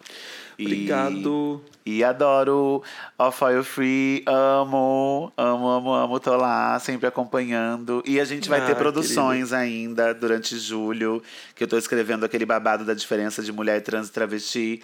Já acrescentei várias coisas hoje, vai ser imenso. Eu vou precisar da tua ajuda para definir como o, o formato, entendeu? A Porque eu gente acho faz mais tipo uma postagem, isso não tem problema nenhum. Tá bom. Assim. Então fechou. Bianca, já, já fecha aí que você já sabe que vai vir arte pra você fazer. Margot, é, volta e, e traz a, a, a pessoa que. A Rafa? Não sei se pode falar no, não sei se pode falar no ar. Que tá voluntariamente em cárcere privado na sua casa. Tá voluntariamente, então. Eu tô mantendo uma pessoa em cárcere privado aqui em A casa. ô bobinha! que é a a minha Rafa. sócia, a Boi Bobinha, e a gente vai voltar Quem sabe a juntas. gente faz um programa com vocês contando desse projeto que vocês têm juntas. Bafo. Gosto. né? Vamos, vamos, vamos tentar, né? Fazer isso mais pra frente. Foi muito interessante te conhecer, conhecer melhor da sua história e foi tão gostoso essa conversa. Sim. Quem sabe quando acabar uma quarentena a gente marca alguma Ai, coisa, por favor. Marca uma cerveja. uma cerveja. Um beijo e muito Um obrigada mesmo. Beijo, Margot. A gente Um vai beijo, continuar conversando. Um Vitor e beijo. Ju, muito obrigada. Um beijo gigante. Obrigada a você. Tchau, tchau.